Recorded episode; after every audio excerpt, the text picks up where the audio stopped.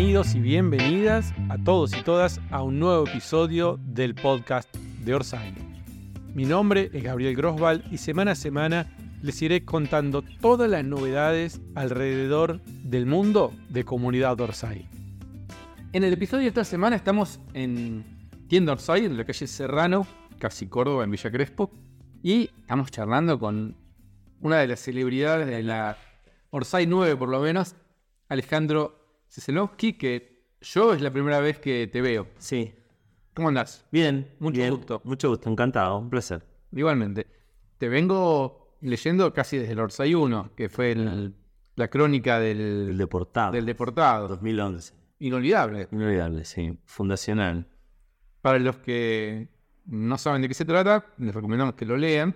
Es, te fuiste a España sin documento. Fui a hacerme rebotar, digamos. de- era un momento donde estaban rebotando argentinos, por alguna razón la tenían medio ahí en el puerto de Barajas con nosotros.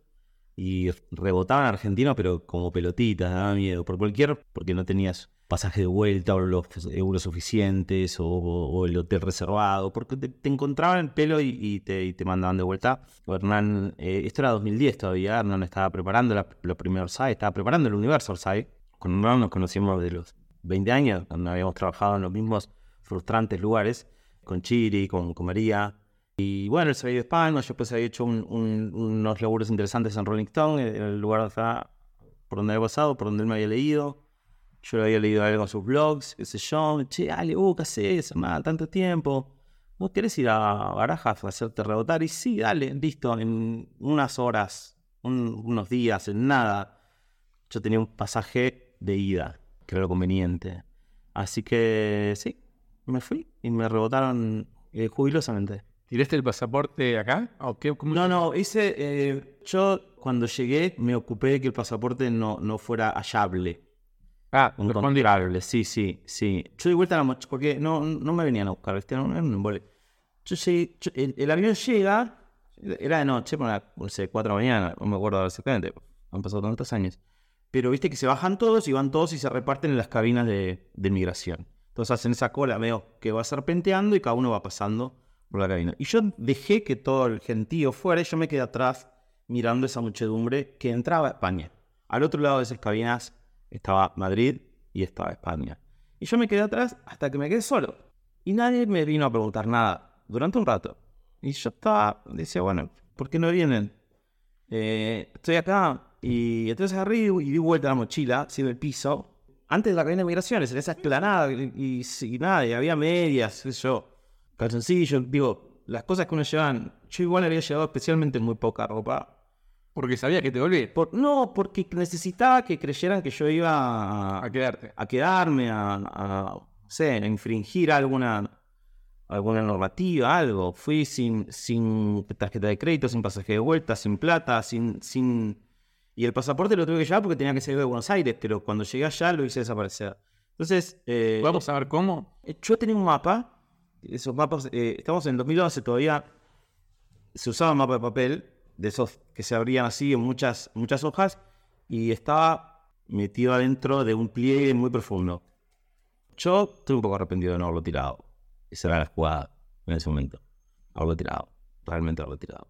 Y, pero bueno, me, me ocupé de que, no lo, de que no se lo encontraran y no se lo encontró.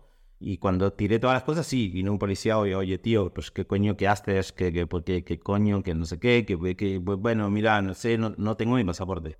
¿Y cómo no vas a tener tu pasaporte, tío, si se ha salido de Buenos Aires? Bueno, pero que no está un, un par de horas, un, un tiempo ahí, fueron a buscarlo al avión, hicieron detener el avión que se estaba yendo, lo bajaron, revisaron, no estaba el avión, no estaba en ningún lado, pum, adentro, detenido. Y bueno, y ahí comienza la crónica. Cuando, cuando entré, te dan la posibilidad de hacer un llamado por un teléfono público. En ese momento, no sé cómo se lo vi. Y entré y hice uso de mi llamado, la llamé a Nati, mi, mi esposa, eh, en ese momento y ahora también. Conocí a Hernán y de, y de Chiri, ¿eh? le digo, che, escuchá, le Hernán que estoy adentro. Y ella llamó y hubo un- una buena celebración, sé que hubo festejo. Al estar detenido, al estar detenido en tenemos Orsay. Pero ustedes saben que es, es una locura. Es, Sí, que digo, Gonzo, Gonzo, sí, sí. Pero bueno, sí, está bueno. Es- hacemos eso. ¿Cómo, en qué medios conociste a, Hernán. Hernán, y, uno se llamaba énfasis. Hernán no quiere que hable de esta cosa porque se siente viejo. Después yo le digo, eh, Hernán, pa- te, pa- te pasaron 30 años. Hernán me dice, pará. Igual no escucha este podcast. Énfasis. Era una revista por suscripción para pymes. Y hacíamos notas de exportación de maní. Parques industriales. Un horror. Y me acuerdo una tarde especial. Estaba muy. er- Era, eso fue año 94, 95. Yo tenía 24 años, Hernán también. Somos los dos del 71, creo. Y Chiri también. Y estábamos ahí muy frustrados. Queríamos ser periodistas, escritores. eh, eh, queríamos ser un poco lo que somos hoy, creo. Y una tarde explota en las pantallas de los televisores de la redacción una noticia. Había muerto Carlos Menem Jr., el hijo del presidente Menem en ese momento.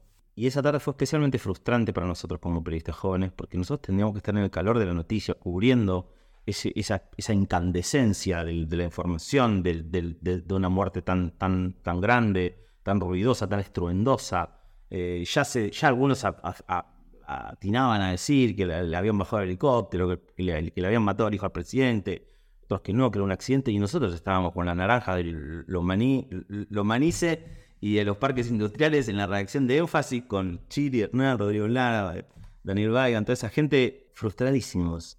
¿Qué hacemos acá? Si somos periodistas, ¿qué hacemos acá, boludo? Puta de los parió. Somos compañeros de esa frustración con Hernán, con, con, con- con Cristian. ¿Podemos decir que la realidad superó la fantasía que tenían ustedes en ese momento? Yo creo que, es- que fuimos capaces de, de realizar nuestra fantasía, digamos, ¿no? Hay que, tener, hay que tener cierto coraje para eso. Pero digo, Uno- el- uno el- tenía el- que- por la Orsay, como la Sí. conocemos hoy, es medio imaginable, era inimaginable en ese momento. Era inimaginable. ¿Sí? Era inimaginable, era un disparate. No tenía sentido que yo me fuera a España a hacerme. Cualquier persona razonable hubiera dicho, pará, boludo, estás loco, dame una nota con la gente. Pero a mí, pero yo, yo, yo sabía que era Hernán, Hernán sabía que era yo. Y acá estamos. ¿Estudiaste Eh, periodismo? Estudié, hice, un- hice un- dos años pedorrísimos en, en la UCA, eh, que los hice porque los tenía que hacer. La verdad que mm, soy periodista porque hace 32 años salgo a la calle con una nota y voy a volver con una nota bajo el brazo. Y, y me siento a escribirla. No, no por eso lo que te hace periodista, la calle te hace periodista. Somos dueños de un oficio, no de una profesión. Somos como carpinteros. No somos ni médicos, ni abogados, ni, ni, ni siquiera estamos colegiados. Entonces, eh, somos carpinteros, somos dueños de un oficio. Ese oficio, como todo dueño de un oficio, ese- ese oficio lo amamos. Tenemos una relación de amor con, con ese, con ese oficio y acá estamos. Esto era en el 2010. Yo llegué, ya era 2011, eh, cuando salió Orsay. Pero cuando yo volví, recuerdo que esa, yo bajé del avión detenido, en calidad de detenido. Una vez que llegué a Seiza ya fui soltado. Estaba mi papá, estaba Nati. Y cuando bajé me dijeron, che, se acaba de morir Néstor Kirchner. Y yo me fui de ahí a la plaza, a Plaza de Mayo, ahí mismo. Y ese momento ocurrió hace muchos años. Y bueno, y acá estamos después de todos estos años en la misma. Pero con la experiencia, con, con, experiencia, sí. con poder decir esto es posible, esto se hizo. Digo, es un ejemplo para muchos chicos que están estudiando periodismo Sí. o que están buscando su rumbo, ¿no? Porque, qué sé yo, es difícil imaginarse que uno está trabajando en un medio de economía por suscripción, una cosa muy chiquita, muy cerrada, tener un sueño. Era lo, que se era lo que conseguimos en ese momento. Era lo más parecido a ser periodistas a los 24 años que pudimos conseguir. Después cada uno hizo su camino, Hernán se fue a España, yo en, en el año 95 gané la beca de Clarín, después estuve dando vueltas, siempre escribiendo en los medios de Buenos Aires, eh, siempre haciendo gráfica, periodismo gráfico, periodismo escrito. Y Hernán, bueno, cuando volvió después, este, bueno, el blog, mm, más respeto, que es tu madre, qué sé yo, Orsay, Barajas, volvió de Ucrania. Y después, perdón, para Sí. terminar de conformar tu perfil, me parece que es importante decirlo de que das clases en la U. eso Sí, sí, es una mm, derivada de la escritura periodística, de no ficción, porque enseño lo que sé hacer a chicos que quieren hacer algo que yo espero que quieran hacerlo. Trato de enamorarlos con, con, con escribir periodismo. ¿Y qué notas en las nuevas generaciones? ¿Qué está pasando? ¿Por dónde van? ¿Cuáles son las tendencias? Pero te lo entiendo, sí. Yo lo que veo, yo tengo alumnos que están entre los 20 y los 21 años, desde hace 20 años los tengo. Hace 18 años que soy docente en la, en la carrera de comunicación de la Facultad de Ciencias Sociales de la UBA. Y bueno, siempre en una comisión siempre tenés dos o tres que quieren escribir. Y yo doy la clase para todos, pero trato de que a esos dos o tres eh, eh, alentarlos, incentivarlos, eh, corroborarles eh, que, que es, un, es un laburo fantástico, es un oficio hermoso, es, es, una, es un privilegio, es, es un privilegio. Que en una reunión con Hernán y con Chiri salió mi nombre para ir a Ucrania. Entonces, me escribe Ale y me dice, estamos logrando otras notas que no salía, estamos viendo qué hacer. Entonces, Caro, me dice, Ale, ¿estás sentado? No, bueno, sentate. Bueno, me siento. Bueno, te a Ucrania. Bueno, dale. ¿Qué sabías de Ucrania ahí? Yo, yo, había leído a los rusos como todo eh, anhelante de la literatura, y había leído a los, rusos del siglo XIX y dentro de ellos Pogol era mi, mi, escritor favorito ucraniano. Pero la verdad es que no sabía especialmente nada. Tuve que estudiar, digamos. Uno se prepara para ir al territorio. No es lo mismo que hacer archivo y nada más. Te preparás como crees que el territorio va a responder o, con una intención de ir a extraer. Somos un poco extractivistas.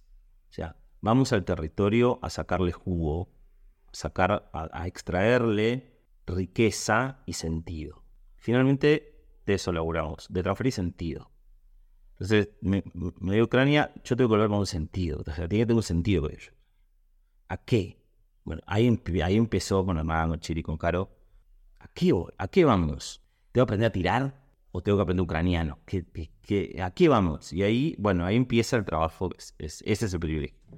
Le avisamos a la gente, a los miembros de la comunidad Orsay que íbamos a grabar este podcast y Soledad mandó una pregunta. Ah, así que la ponemos, te la... empezamos por ahí. Sí, cómo Hola, acá Soledad de Colegiales. Bueno, quería en primer lugar decirle a Alejandro Ceselowski que me gusta muchísimo lo que hace, cómo cuenta, cómo narra las historias. Eh, recuerdo la de su mamá en otra revista Orsay que fue muy fuerte. También he escuchado en un podcast Los 30 días como telemarketer que me parecía espectacular y me interpeló bastante porque lo fui en algún momento cuando era joven. Y esta última que me parece sinceramente maravillosa, como está contada, todo, todo lo que implica haber escrito esta crónica me parece una locura.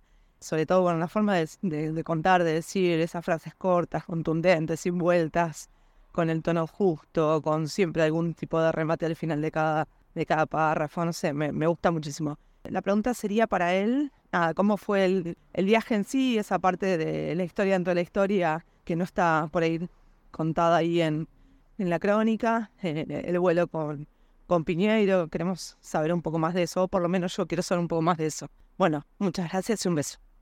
Son muchas preguntas Vamos a empezar de a poco. Ya un poco contaste que te llamó sí. Caro. Ale, Ale está sentado, sentate. Así empieza. Eso no está escrito. Claro, pero así empieza. Ale está sentado, sentate. Te vas a Esa es la primera línea, no escrita. La historia de la historia. Es la historia de la historia. Es una línea de Caro, de Caro Martínez, que así que fue mi compañera en ese viaje, porque eh, viajar viaje yo, pero después había que, había que armar una logística. Yo, hay, hay varias cosas que no están contadas en esta crónica, porque esta crónica es específicamente de el presidente Volodymyr Zelensky. Es el primero de los tres textos que yo traje a Ucrania para Orsay. Hay un segundo texto que va a salir en la próxima site, lo podemos decir. Sí, claro. Que es Piñeiro. La experiencia Piñeiro. Dejémosla ahí. Pues peso. La presentamos. Sí, sí. Me dijeron que es alucinante. Ah, es zarpado. El loco es un zarpado. Sí. Pero dejémosla. Ah, bueno, tenemos eso. Eso es, compren la. es, sí, es, en la próxima, en la próxima sí. Eso se está haciendo, se está escribiendo, se está editando, se está pensando.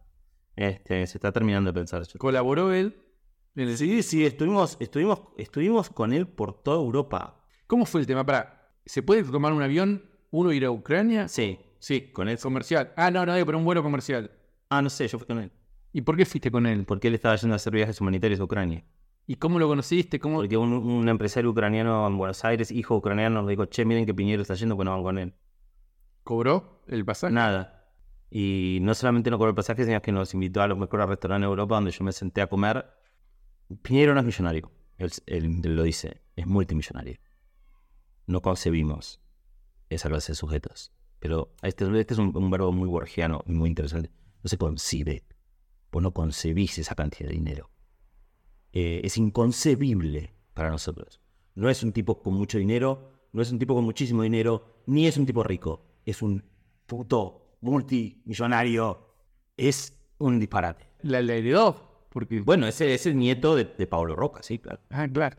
Sí, No estamos hablando de un millón de dólares, ni de 10 millones de dólares, ni de 100 millones de dólares. Estamos hablando de miles de millones de dólares. El tipo tiene un avión, que es de él.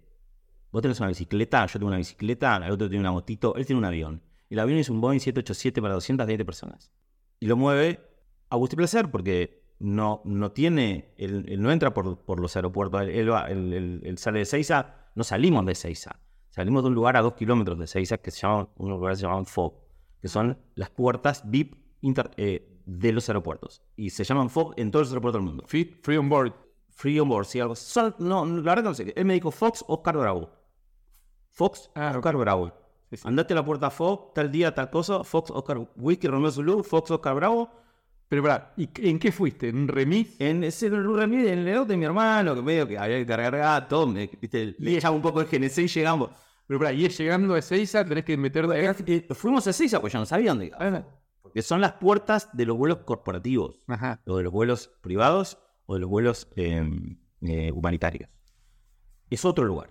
Es Ezeiza, pero es otro lugar. Es a dos kilómetros ahí. Llegamos a Ezeiza donde va todo el mundo. Hola, ¿qué tal? Puerta FOB. Eh, what? No, ninguna puerta FOB, no sé. Che, vos sabés. Ven, se empiezan a gritar. Yo pongo goteando desde la ventana del autito de mi hermano.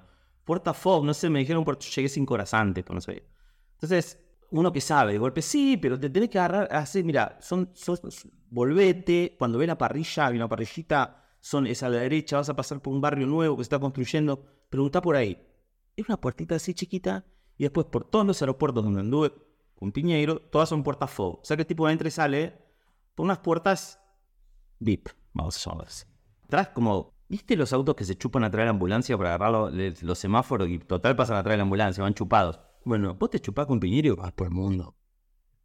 Ah, mirá. Arriba, arriba de un 787.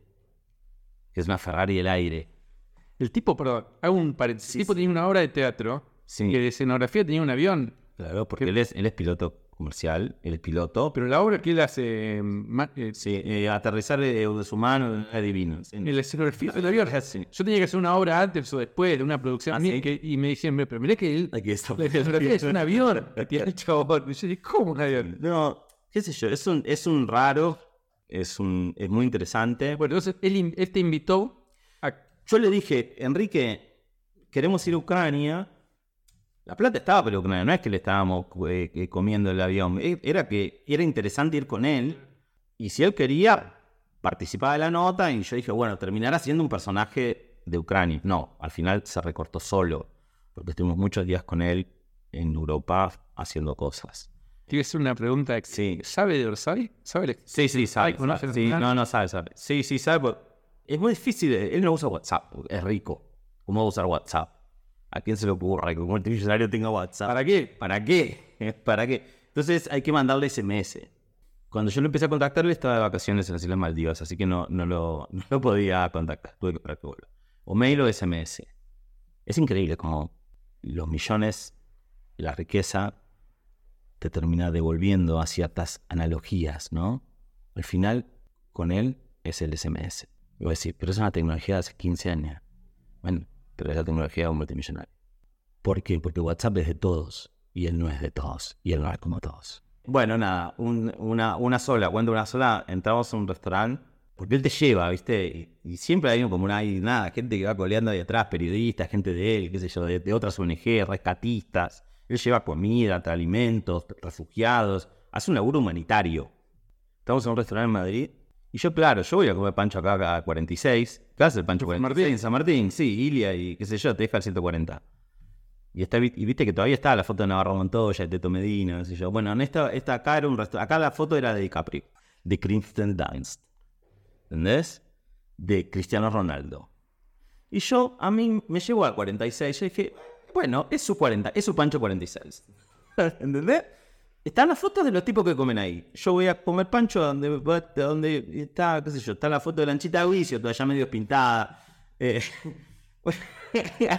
bueno, el tipo tiene, va a comer en lugares donde está DiCaprio, qué sé yo. Mi favorito de, las fotos que vi, que yo, porque tampoco la vas a sacar el teléfono, te vas a sacarle foto a la foto. No, pará, del mall. Foto de foto. Foto de foto, no. Cuando vi que había una de Adam Sandler, dije, voy a comer donde comió Adam Sandler, mi comediante favorito. Bueno, ese es Piñeiro. Esa nota se está haciendo, se está terminando de hacer y sale en la próxima slide. Vendida. Espectacular, espectacular. Bueno, entonces él te lleva Él me lleva a dónde? hasta él, él El avión de él va hasta Varsovia. ¿Cómo, cómo, cómo es el avión? Es un avión Es un avión comercial con, para 220 pasajeros. Iba lleno y vacíos. Íbamos ocho personas. Yo tenía en un asiento de, de primera, por supuesto, de primera clase, yo enchufaba mis auriculares y en el otro dormía. ¿Y te daban de comer? ¿Era como un servicio como Comida. comercial? Comida de- anchoita, del restaurante de él. Y él, él piloteaba. Él lo despega, él lo aterriza. Él cocina, porque la comida es del restaurante de él de anchoita. Y en el streaming del avión están las películas de él. O sea, es el multiverso Piñeiro a, mil- a 12.000 metros, hermoso. cruzando el océano. Y vos, vas, vos estás adentro de su multiverso, viajando por él. ¿Y sabés quiénes eran los siete que iban? Sí, uno, uno era el periodista que trabaja para él, otro era el CM, el otro es el que le hace los videos, el otro era uno de una ONG, amiga de la ONG de él, que los estaba llevando porque había un terremoto en Turquía, había habido un terremoto en Turquía, los tenía que llevar, otro era la chica de la embajada de Ucrania, otro era un familiar que iba a España. Llegamos a Madrid y él dijo, vos seguías hasta Varsovia, yo me quedo en Madrid que tengo dentista. Se lo ya pasar el turno. ¿Y, Sí. ¿Y vos seguías con quién? ¿En el, Con el piloto de él. en el mismo avión? Él tiene sus pilotos Claro. en el mismo avión. Y ese avión te, me dejó en Varsovia, que era el. eh, porque a Ucrania no se puede entrar por aire, porque el, el aire también es, está, está tomado por la guerra, los drones, las, los misiles, los misiles cruceros, los quinzales. Bueno, después aprendí un poco cuáles son las, las agresiones posibles desde el aire. Entonces, no, no solo en Ucrania solo se puede andar en ruta o en tren. Entonces, llegué a Varsovia, estuve un, un día, dos días en Varsovia, ¿Qué idioma se habla? polaco. ¿Y? ¿Inglés? Inglés, sí. Eh, yo con mi inglés. Pero te había gente que te entendía. mm, Sí, más o menos. Eh, Son, son, las- son otras cosas. ¿Hotel o hostel? Eh, hostel. Yo siempre, cuando mi intención antes de ir a Ucrania, porque en la preparación del viaje, que fue como, hubo como dos meses de preparación, me preocupé porque por, por evitar el hotel, ¿no? Ir a casa de familia. ¿Por qué? Porque es la forma de, de que el territorio entregue más, más riqueza. Para en casa de familia, vivir con las familias en Kiev, en, en, en, en Kryvyi Rih, en, en- las... las eh, cuando hu- hubo una vuelta que fuimos hasta acá, hasta la ciudad de, de Zelensky, bueno, ahí tuvimos que parar un hotel, porque fui con la traductora, qué sé yo, y les, ahí tuvimos que parar un hotel. Pero después estuve en la, casa de una familia donde ella era, es Darina Tatchenko, es una chica ucraniana que creció en San Miguel de Tucumán, porque sus padres eran bailarines. Eso lo contaste. Sí, sí, sí, claro. Y, y o sea que ella era, era capaz de traducir no al español, sino al argentino. Eso era muy interesante para mí. ¿Y cómo conseguiste que te permitan vivir en su casa? ¿Cómo fuiste contactando a la familia? Yo le dije que quería contar la, la- la realidad de, de la guerra y de, y hasta donde pudiera avanzar y que me, me iba a dar más realidad a una familia que un, que un conserje. ¿Y funcionó? Ni hablar, sí, claro. Este, Arina está casada con Javier, un chico ecuatoriano, y tienen dos hijos ucranianos, uno de 17 años y uno de 11, creo. Y bueno, era desayunar con ellos, eh, salir con ellos, ir al supermercado con ellos, eh, compartir habitación con el chico más grande, que estaba todo el tiempo vestido militar, soñaba contra el ejército, soñé, su deseo era reventar rusos. ¿Cómo te movías por la ciudad? Ah. Pata. Es- Barro, nieve. como hay que nieve. Nieve y sobre el final eh, barro nieve. Creo que también lo Sí, contaste. nieve negra, una nieve negra. Que era impresionante eso, porque uno dice nieve, uno dice barro, pero ahí, como no vivimos en ciudades con nieve, para los que no vivimos en ciudades con nieve, la nieve es. Viste una vez que nevó acá en Buenos Aires que estábamos todos con los ojos así, y siempre hay como una expectativa en los canales, vos estás escuchando, viste, al DTN, y qué sé yo, ¿no? Va a nevar, va a nevar, uno quiere que nieve, no sé por qué, porque nada, pero es una falta, pero es una ausencia. Entonces esa ausencia produce deseo. Bueno, acá estaba lleno de nieve. Había mucha nieve. Por todos lados había nieve. Y yo llegué en la última semana del invierno. Viví el, el invierno yéndose, pero todavía era invierno. Y había un, un descongelamiento ya en algunas. Y vos veías la nieve empezando a embarrarse, el barro empezando a, a- formar ahí una especie de unos montículos en las esquinas que vos veías, eh, yo por lo menos, a mí me llamaba la atención. Yo trabajo con la mirada, digamos, no es lo que te lleva el ojo. Donde, donde el ojo es convocado, ahí hay algo para contar seguro, si no es el nervio. Y nada, en las esquinas había barro nieve, nieve barro, y yo no paraba de mirar. ¿Tenías miedo? No sentí miedo, no. Con las sirenas. No, miedo no. No, no puedo, eh, cuando, cuando escuché Estás sentado, sentate, te das Ucrania, fue una felicidad desbordante. Fue salir corriendo a contárselo a, mis hijos, a, mi esposa, a, mi- a- a mis amigos. Me a Ucrania, loco, me a Ucrania, ¿entendés? esa felicidad es la felicidad del laburo, de- del privilegio del laburo. Es un privilegio. Sí, pero además eh, me parece que vos lo disfrutás mucho y lo haces de una forma muy. con mucha entrega. Yo recomiendo a los que están escuchando este podcast que escuchen el audio que está en todas las plataformas de podcast de la Orsay 9, de Guachín, Sí, sí. porque como lo lees, creo que una cosa que explica Hernán o que nos enseña Hernán es esto de que el, escritor hoy ya no es solamente escribir, sino que hoy también tenés que saber con- leerlo y contarlo. Y vos lo haces de una forma espectacular. Es realmente. Muchas gracias. eh, lo- lo- lo escu- yo lo escuché. Me reí, lloré, es muy emocionante y es muy gracioso a la vez. Tiene muchos momentos. La verdad es largo, Sí. Pero. Bueno. Y lo compartí a un montón de amigos. Escúchenlo, por favor, no se lo pierdan, digo, porque aparte estamos tan acostumbrados a escuchar en, en plataformas, en YouTube, ¿verdad? tanta basura, pero no basura, porque tanta cosa con baja calidad, Mm. poco trabajo. Este es un laburo del primer mundo. Este es un laburo que no se hace en el periodismo gráfico argentino empobrecido y precarizado. Esto no se hace hoy, es muy difícil. Y sobre todo para un freelance. Puede ir Joaquín eh, este, Sánchez Mariño, que es un gran periodista, pero va por Infobae.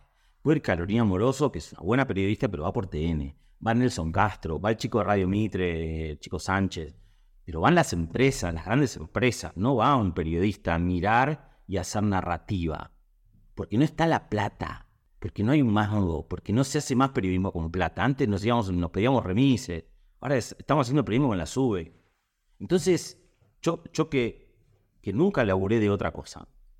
Y hace 32 años, la primera nota que me publicaron es de octubre del 91. Entonces, desde, desde octubre del año 91 hasta este mismo momento en el que vos y yo estamos charlando, yo hago periodismo escrito. Y yo sé que hoy esto es un privilegio. Lo sería en cualquier caso. Pero hoy, en, esta, en este periodismo empobrecido, que cada vez te pide más, más este amor y cada vez te paga menos el amor, esto es una, una excepción, un privilegio. ¿Y cómo no lo voy a vivir como un privilegio? ¿Tuviste mm, limitaciones de presupuesto? Digo, si hubieras tenido más dinero, ¿hubieras hecho algo distinto? No, yo, yo, yo hubiera querido ir más, más hacia la zona, hacia la zona de, de conflicto militar. No era el plan de Orsay. Pero, pero- pero ¿por qué no fuiste a... Porque Orsay no, no, no, no quería que yo, que yo fuera a, a- a la zona cero, a la guerra. de- o sea, tuve la guerra porque toda Ucrania en guerra. Y la guerra se tramite de distintas maneras.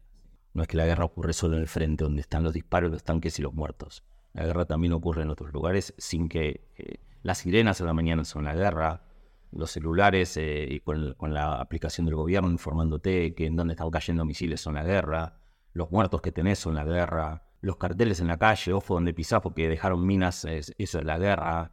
La guerra es muchas cosas. Hay una guerra que es la guerra más, más literal, más, más explícita, que es la de los tiros, los muertos y las balas, que es una guerra a la que no fui. Fue una decisión editorial. Y yo trabajo para un. Yo soy un trabajador de esto. Yo trabajo para un medio que me pide tal cosa. Si hubiera sido por mí, me ponía el casco y me iba a ver de qué se trata, no sé, un muerto al lado, que te cae un muerto al lado, o sentir el miedo. Yo hubiera querido sentir el miedo en el frente de combate. Bueno, no era el plan editorial y yo no me puedo mover de eso porque tengo un editor. Fuiste a buscar a la peluquera. Fui a buscar una... cu- Cuando, en, en la- en el momento en el que nos preguntábamos cómo- qué- a qué- ir, a, ir a qué, al principio yo no sabía si en serio si me, si me tenía que enfierrar, si tenía que, que ponerme, que aprender a disparar. Descubre yo, o sea, hay un, hay un entrenamiento en Campo de Mayo que te dan los cascos azules para, para periodistas que lo íbamos a hacer. No lo pudimos hacer porque al final Piñeiro salió antes y nos fuimos con él. Cuando estábamos buscando el qué del texto, Hernán fue muy claro en esto. Me dijo, yo no, yo, yo no quiero que vayas a, a, a esquivar granadas. Yo quiero que vayas a contar a este muchacho Zelensky, quién carajo es, y que encuentres a su maquilladora. Ponele, me dice. Que, cuentes la- que encuentres a su maquilladora, que cuentes la historia de esa maquilladora. Justo en el medio de una guerra. Y justo en el medio está Ucrania, y justo en el medio está Putin con los Wagner, y justo en el medio qué sé yo. y pero vos vas a buscar una maquilladora. Yo entendí, y esa es la, la sagacidad de un editor, un editor finalmente es crucial para el texto. No hay texto sin editor. El autor, en realidad, cobra más renta simbólica de la que debería cobrar. El texto es el producto de dos agentes activos que lo fabrican, un, edit- un autor y un editor. El editor le toca una parte y al autor le toca otra. De algún modo el editor sabe lo que quiere, es un director técnico. Sabe si quiere jugar 4-4-2, sabe si quiere jugar 4-3-3, si quiere que, que vayas de 4, si quiere que contengas o que te mandes. Y él te indica lo que quiere. Y vos tenés que ejecutar en el campo de juego. Yo soy un ejecutor de las instrucciones de mi editor. Entonces me dice, anda a buscar una maquilladora. Yo fui a buscar una. No encontré una maquilladora. Encontré el, al profesor, al profesor de, de cuando Zelensky tenía 13 años y iba a hacer pesas al gimnasio de la, de la universidad. Y porque ya todos hacen pesas. En la Europa del Este todo el mundo hace pesas. Vos también. Yo, yo, eh, ahí- allá hice Claro. No, Acá a veces hago también, pero no, no, no, no es mi... Acá se juega al fútbol. Vas a la plaza con 13 años, no te hace hacer pesas. Y encontré a su profesor de pesas, un viejito ya, 76 años.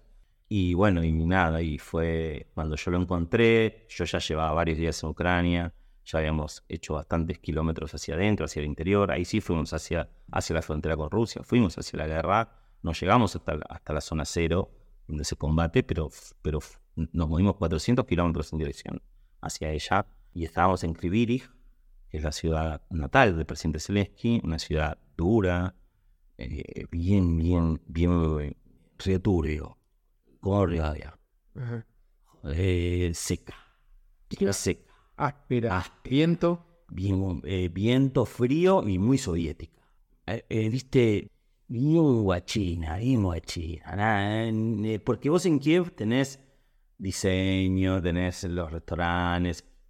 Kiev es, Europa, E- es, Europa occidental, es hermosa, pero cuando vas hacia, hacia Rusia, las cosas se sovietizan. Y, y Krivirich es una ciudad bien, bien alta, guacha la ciudad. Bien perra, seca, reseca, frío. Una ciudad minera, carbonífera, hidrocarburífera, del acero, de, de la, de las fundiciones. Una ciudad como Comodoro Rivadavia, ¿viste? ¿Te acordás qué música escuchaban? Ellos, Sí. ellos escuchan ahora muchas canciones patriotas, Ah, bueno, que yo todo el tiempo me tenía que hacer traducir, pero sí, de la gloria ucrania, ¿no? Esto, pero más con un instrumento, digamos, de, de, de- de ópera, de orquesta. no, no, no, no, puede ser pop, Ajá. puede ser pop.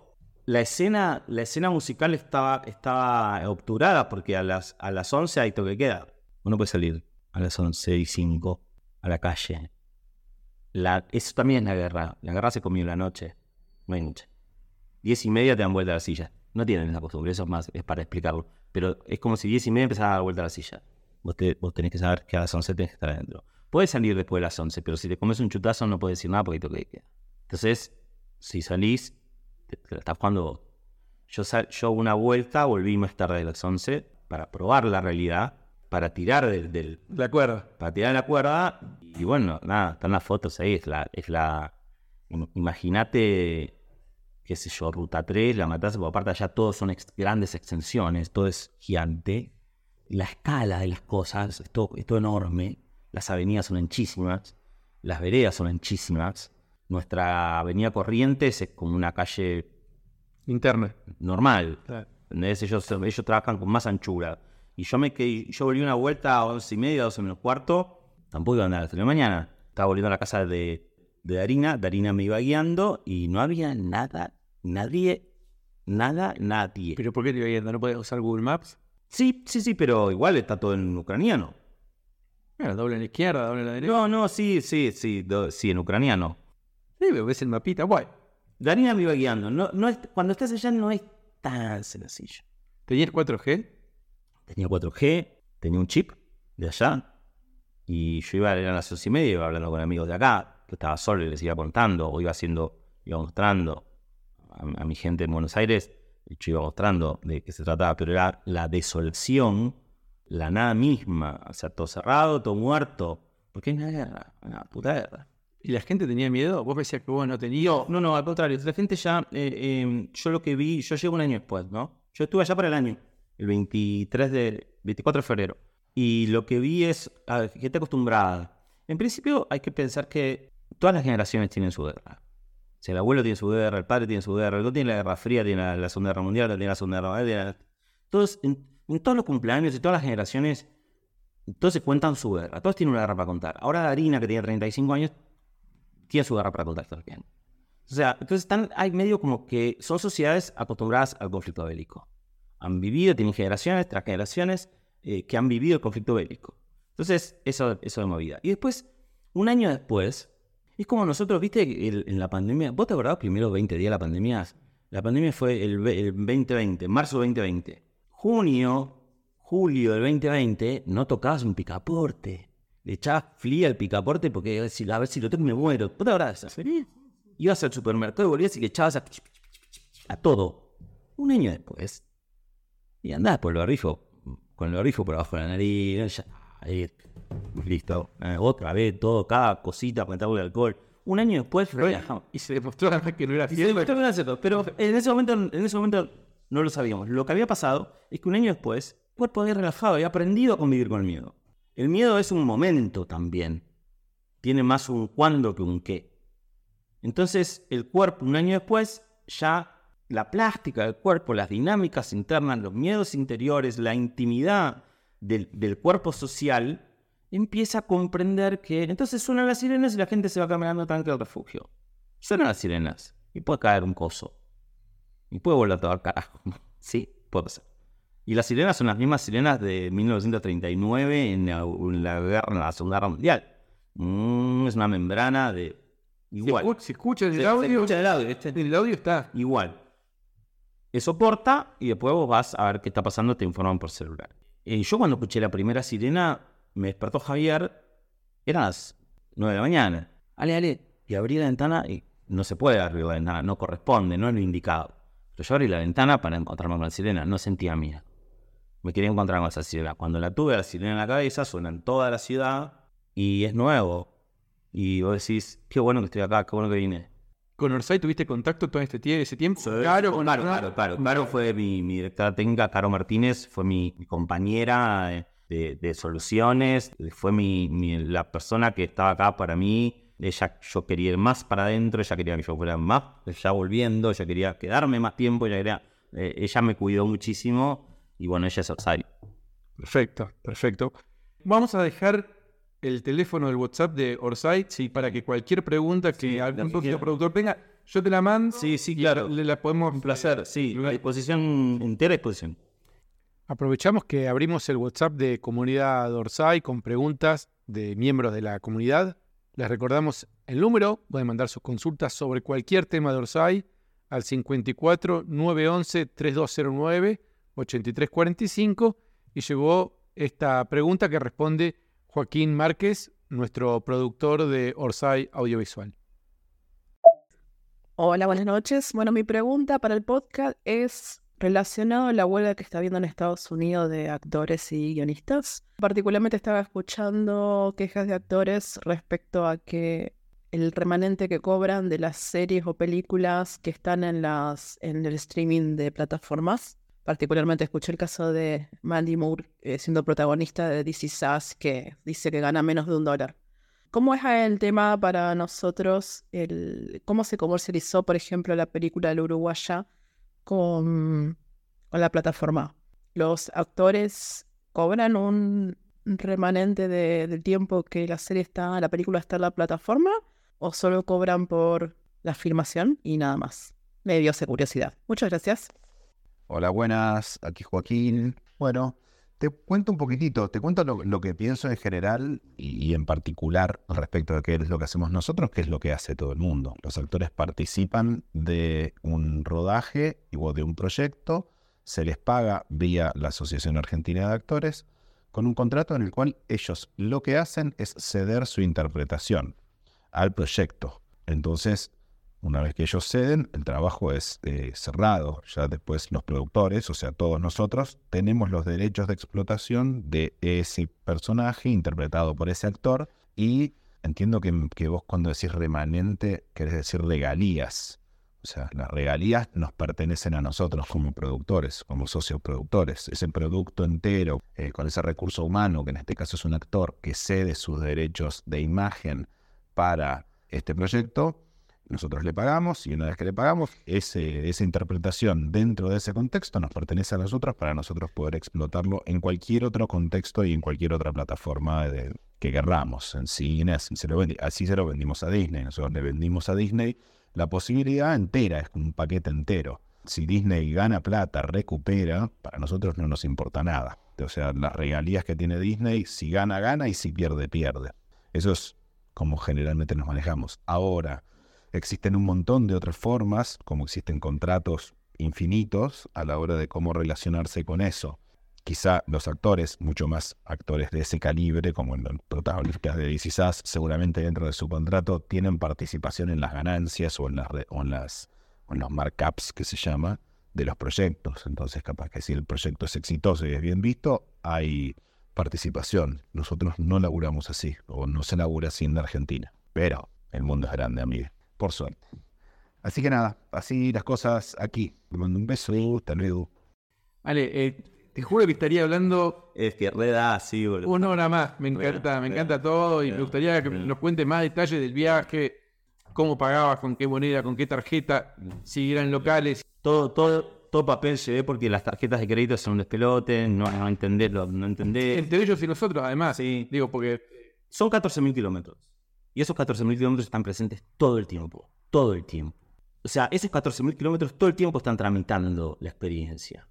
Cuando vas al kiosco y decís, y el tipo no sabe inglés, y vos querés un café, y hay 14.000 kilómetros en el medio que hay que sortear para hablar con un ucraniano que no habla inglés y un café. muchas gracias. No, Vale, por un placer. Un placer. Socios productores, hasta la semana que viene.